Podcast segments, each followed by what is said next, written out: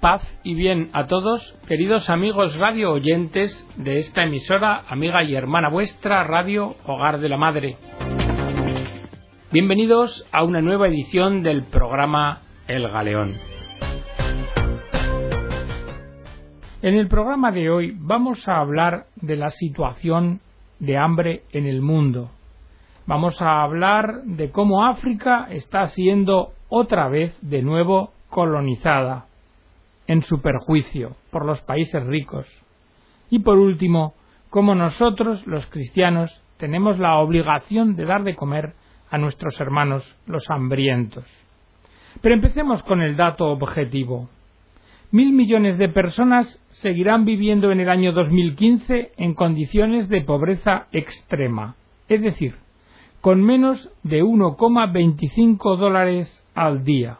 Este dato, esta previsión que os acabo de dar, responde a una estimación que han hecho Naciones Unidas y el Banco Mundial y que han publicado en Bogotá, Colombia, en la Conferencia Mundial para tratar sobre este tema. Estos datos actualizados vienen a empeorar las previsiones que en el año 2011 se habían fijado para el año 2015. Pero si una cosa es el dato objetivo o las previsiones calculadas con métodos científicos, otra muy distinta son las causas. El padre Lázaro Bustín Cesola, misionero de África y director de la Fundación Sur, ha sido entrevistado para la revista Misioneros del Tercer Milenio y ha declarado que existe una carrera frenética de las multinacionales, de los inversores y de los gobiernos para controlar los alimentos, el agua, la energía renovable y los metales valiosos en África. Este acaparamiento de tierras, sobre todo en la zona subsahariana, supone una auténtica colonización de África en los tiempos actuales.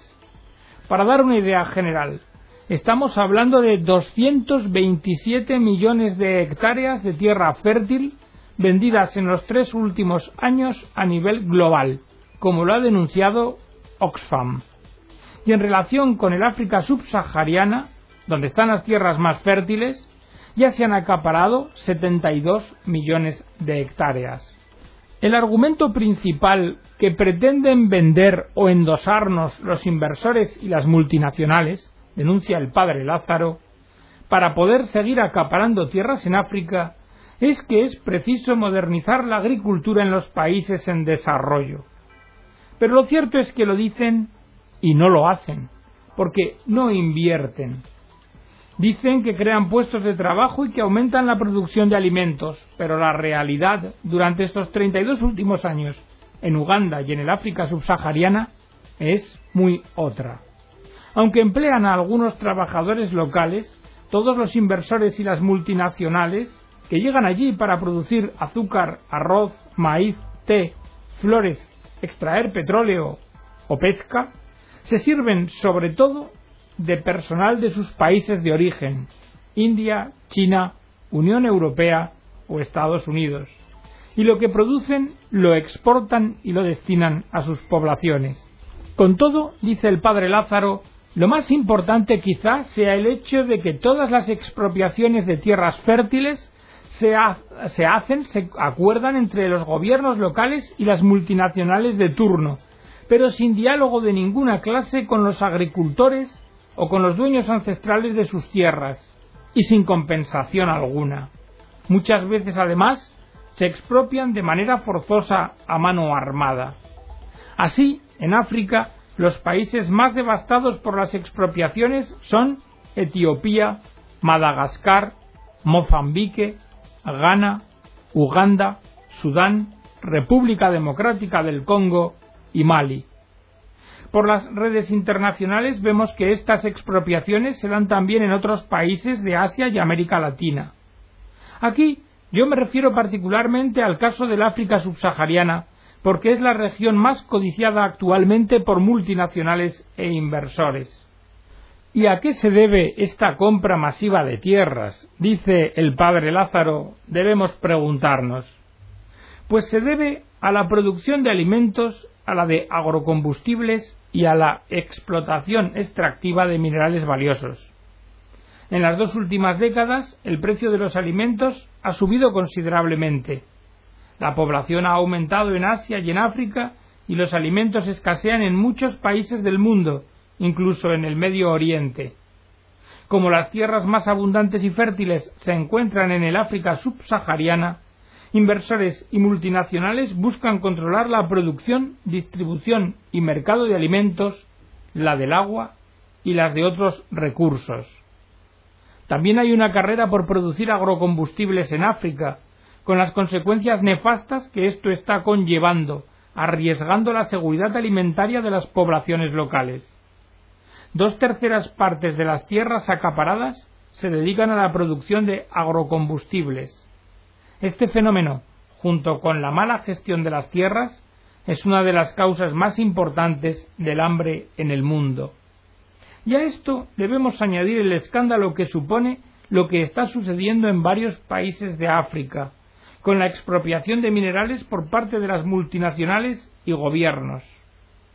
Por ejemplo, la República Democrática del Congo tiene el 85% del coltan que hay en el mundo, y esta es la causa primera de guerra en la región de los Kibus, Kibu Norte y Kibu Sur, guerra que ha causado ya la marcha de miles de familias de sus tierras ancestrales. Ruanda es uno de los primeros exportadores de oro del mundo, cuando no tiene ni una sola mina. Todos los minerales preciosos los extrae del Congo, provocando a través de su brazo terrorista del M23 el desplazamiento y la inseguridad de multitud de familias. Pero mientras tanto, los poderosos del mundo callan y manipulan las noticias para que estos hechos no lleguen a las pantallas de televisión y solo intervienen, como fue en el caso de Libia y Mali, cuando les interesa para garantizarse su seguridad o sus recursos. Y si nos preguntamos qué multinacionales y países están comprando tierra en África, pues son los siguientes. Destacan Italia, Noruega, Alemania, Dinamarca, Reino Unido, Francia, Estados Unidos, China, India y Sudáfrica. También la Unión Europea está entre las primeras en asegurarse el creciente cultivo de agrocombustibles. Arabia Saudí, Corea del Sur y Emiratos Árabes acaparan también grandes extensiones en el África subsahariana. De España quiero citar dos empresas con especial presencia. García Carrión, que ocupa 10.000 hectáreas en Ghana, y Raúl Barroso, que cuenta con 80.000 hectáreas en Senegal. Muchos países africanos han impulsado estas inversiones en condiciones lucrativas, pero solo para algunos, porque a la población no la benefician. Por otra parte, dice el padre Lázaro, quiero destacar el hecho de que ni los inversores ni los gobiernos locales que tienen intereses en los asuntos respetan los certificados de propiedad de los agricultores. Y así, agricultores que durante generaciones han vivido de las tierras de sus padres, acaban perdiendo sus campos sin recibir compensación alguna.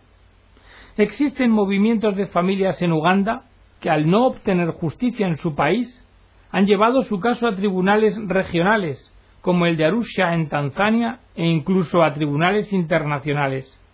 Pero este camino es muy costoso y largo y la gran mayoría en realidad quedan abandonados a su suerte. La situación en otros países de la región subsahariana es muy semejante.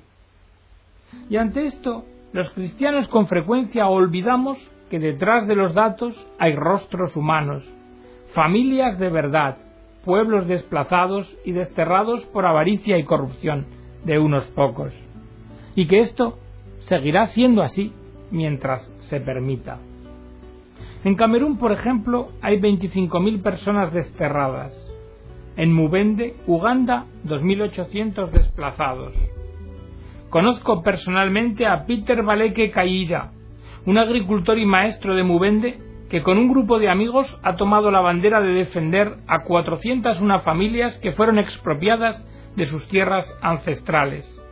Todo para que el gobierno las pudiera vender a la Newman Cafe Group, una empresa alemana productora de café con sede en Hamburgo, que creo que figura incluso menuda ironía entre las que practican el comercio justo.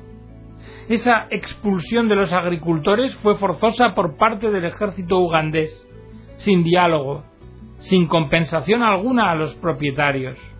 Y no es caso único. Existen muchas otras expropiaciones impunes en Uganda, Congo, Sudán y otros países.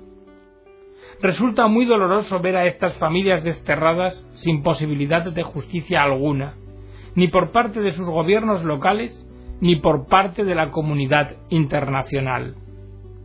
Cuando se presenta esta realidad y se hace patente, con mucha frecuencia los poderosos miran a otro lado y, lo que es más grave, los medios de comunicación a veces también. En fin, digamos que el acaparamiento de tierras por extranjeros tiene unas consecuencias, muchas y enormes. La primera es el desplazamiento de los agricultores de sus tierras ancestrales, reduciendo a muchas familias a la inseguridad alimentaria más absoluta. Luego está la destrucción de la agricultura tradicional, con lo que se priva a las comunidades locales del alimento diario y se generan más hambrunas y otras consecuencias principales como la escasez y el encarecimiento de los alimentos por terrenos dedicados a agrocombustibles, o como la contaminación del medio ambiente, o como la deforestación y destrucción de los recursos naturales. Ante este panorama que hemos descrito, desde el Consorcio de Educación Ética lanzamos unos cursos de educación en ética precisamente para profesores de primaria y secundaria y también para inversores y políticos. E incluso conseguimos que el Parlamento ugandés introdujera una educación ético-cívica en el currículo nacional. Otros grupos y algunas ONG como Cáritas y Manos Unidas también han puesto en marcha otras iniciativas paralelas. Ahora bien, deberíamos de preguntarnos, dice el padre Lázaro, ¿No nos estamos encontrando acaso ante una nueva forma de esclavitud? Porque el acaparamiento de tierras en el África subsahariana constituye una nueva esclavitud por parte de multinacionales, gobiernos e inversores. La causa fundamental de la prostitución, del tráfico de personas, de los niños soldado y de otras lacras morales es la pobreza y la causa más relevante la mala gestión del poder pero tanto en África como en el resto del mundo. La solución de esta cruel injusticia la debemos encontrar en la política económica, pero sobre todo en la de los países poderosos y las multinacionales. Quiero decir, finalmente, que es el mismo sistema capitalista el que vicia toda la política y la economía. Si la enfermedad está en la mente y corazón humanos, también la sanación la debemos encontrar en nuestras mentes y en nuestro corazón. Claro que ante esta situación que nos describe el padre Lázaro Bustín Cesola, podemos preguntarnos nosotros los cristianos qué podemos hacer. ¿No es acaso una cuestión que nos excede y es de los gobiernos? A esto contesta el padre don Anastasio Gil, director de Obras Misionales Pontificias, y contesta con la exhortación evangélica de Jesús, dadles vosotros de comer. Nos dice don Anastasio, Jesús encarga a quienes ha llamado para estar con él y anunciar el reino, a los doce, que sean ellos los que den de comer a los necesitados del pan y de la palabra. Ellos, en cambio, ante la falta de recursos y posibilidades, proponen lo que les parece más razonable, le piden a Jesús que despida a la gente para que cada uno se busque la vida, como que Dios os ayude. Pero Jesús, sin embargo, va en otra dirección. Jesús les mira a los ojos y les invita a contemplar lo que tienen y a reconocer que lo que hay en sus manos es pura gratuidad. Es poco, cierto, solo unos panes y unos peces. Parece que no tiene ningún valor, porque lo ha ofrecido un niño y además falta proporción ante tanta necesidad. Pero los discípulos obedecen y hacen lo que Jesús les pide. Dad de vuestra pequeñez, dad de vuestra pobreza. Y el resto, el resto lo conocemos todos. Lo que es imposible para los hombres, sin embargo, es posible para Dios. Y así nos dice el Evangelio, y todos se saciaron. Mirad, en el siglo XIX resonó en los oídos de dos mujeres y de un obispo, todos franceses, la voz de unos misioneros que no tenían recursos para realizar con fruto la obra de la evangelización en lugares extremos como África o Asia. El ayúdanos del macedonio que escuchó Pablo en Troade resonó en el corazón de estas tres personas con la misma fuerza del dadles vosotros de comer. Y su respuesta no se hizo esperar, y comenzó una corriente solidaria con los más pobres y con los misioneros, poniendo en sus manos la oración y la limosna en favor de los más necesitados y de los más vulnerables. Desde entonces, Jesús sigue bendiciendo estas donaciones después de dar gracias al Padre por la generosidad de los hombres. ¿Para qué? Para que se multipliquen por 30, por 60, por 100, como dice la parábola del sembrador. También Pío XI intuyó la magnitud de estas iniciativas y las asumió como propias en el año 1922. Y de esta forma, cada año se oye el testimonio de los misioneros y misioneras solicitando ayuda, porque no les queda nada para atender a sus gentes. Y entonces es cuando la red de millones de personas, mayores y pequeños, ricos y pobres, que viven en los cinco continentes, como tú que nos estás escuchando ahora, se convierten en la mano larga de Jesús, que busca en el capazo la porción de pan y de pescado que de manera gratuita los fieles han puesto a su disposición.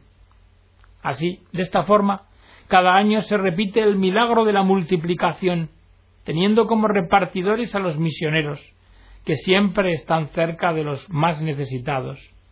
Y de esta forma, en los años, para que veáis 2008 a 2012, todos ellos sellados por la crisis económica, los fieles de Asia han entregado a la Iglesia para las misiones 49 millones de dólares, los de Oceanía 45 millones, los de África 11 millones y los de Europa 534 millones y los de América 355 millones. En total, casi mil millones de dólares. Pero hoy quiero resaltar aquí, en España, que de estas aportaciones, de esos casi mil millones de dólares, 145 han salido de los bolsillos de los españoles. Y no debéis olvidar que el Señor dirige una mirada especial a quienes, como aquellos niños, ponen en sus manos la pequeñez de su limosna. En cualquier caso, siempre por el cristiano se corre el riesgo de pensar desde un punto de vista práctico o utilitarista en una cierta inutilidad de su acción ante la magnitud de los problemas. Y por eso, para terminar el programa, os voy a traer una carta propia de Diario de Misión de el padre Balbino Rodríguez, escrita desde Casares, Nicaragua, y titulada Teología de la Inutilidad. Y dice así Casares continúa pareciéndome un paraíso, con su mar a nuestros pies y una naturaleza espléndida. Hago todo lo posible por mantener vivo el estupor, el asombro y la admiración ante esta maravillosa realidad. Es fácil acostumbrarse a lo que nos rodea y dejar de darle importancia y valor, como le ocurre a la mayoría de la gente que vive aquí. Para mí sigue siendo un privilegio observar la naturaleza, el mar, las lanchas con sus luces pescando durante la noche, la luna crecer hasta verla llena, y dar gracias a Dios por la creación, por tanta belleza que ha puesto a nuestro alrededor.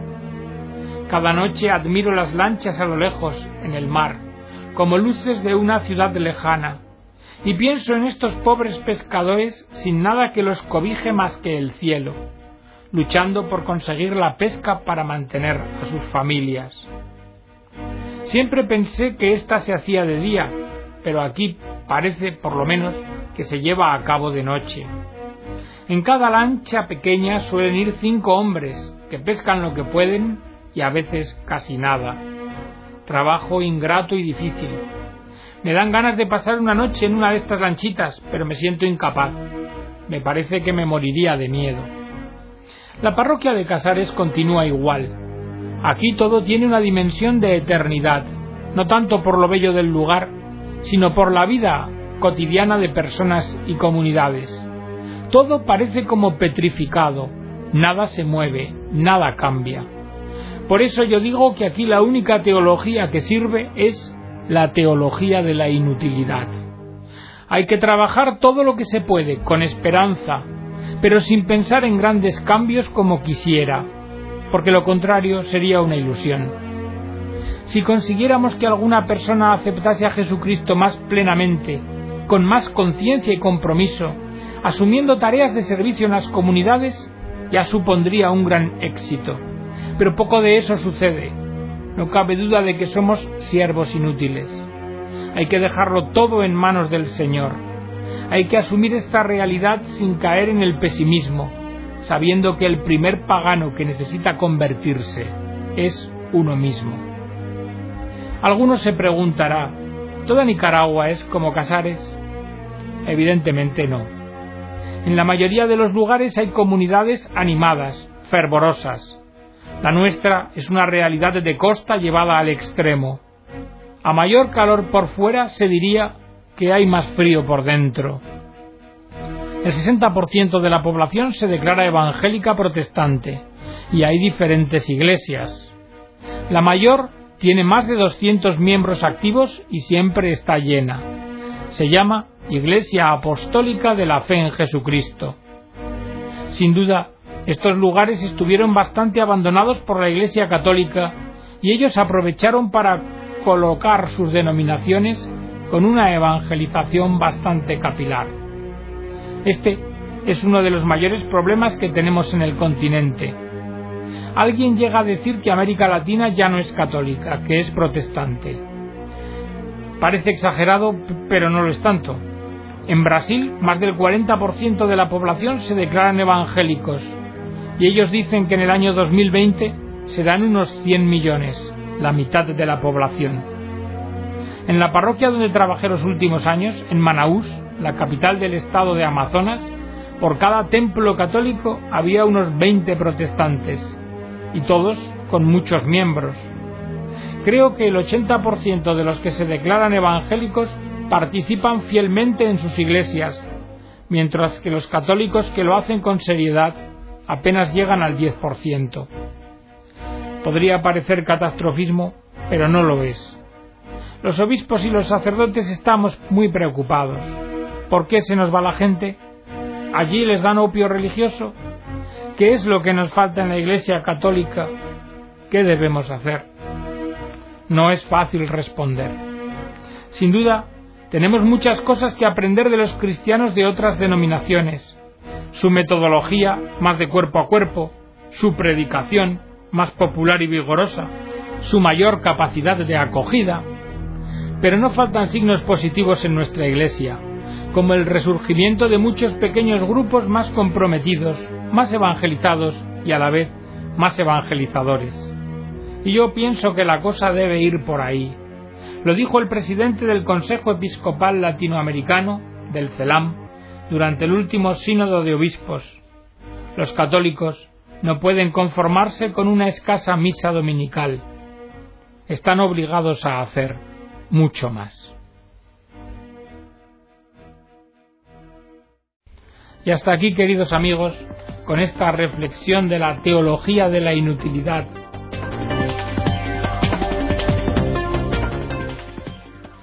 nada falta de esperanza, sino fraguada en el realismo del trabajo cotidiano por el reino de Dios, despedimos el programa de hoy. Que Dios os bendiga a todos.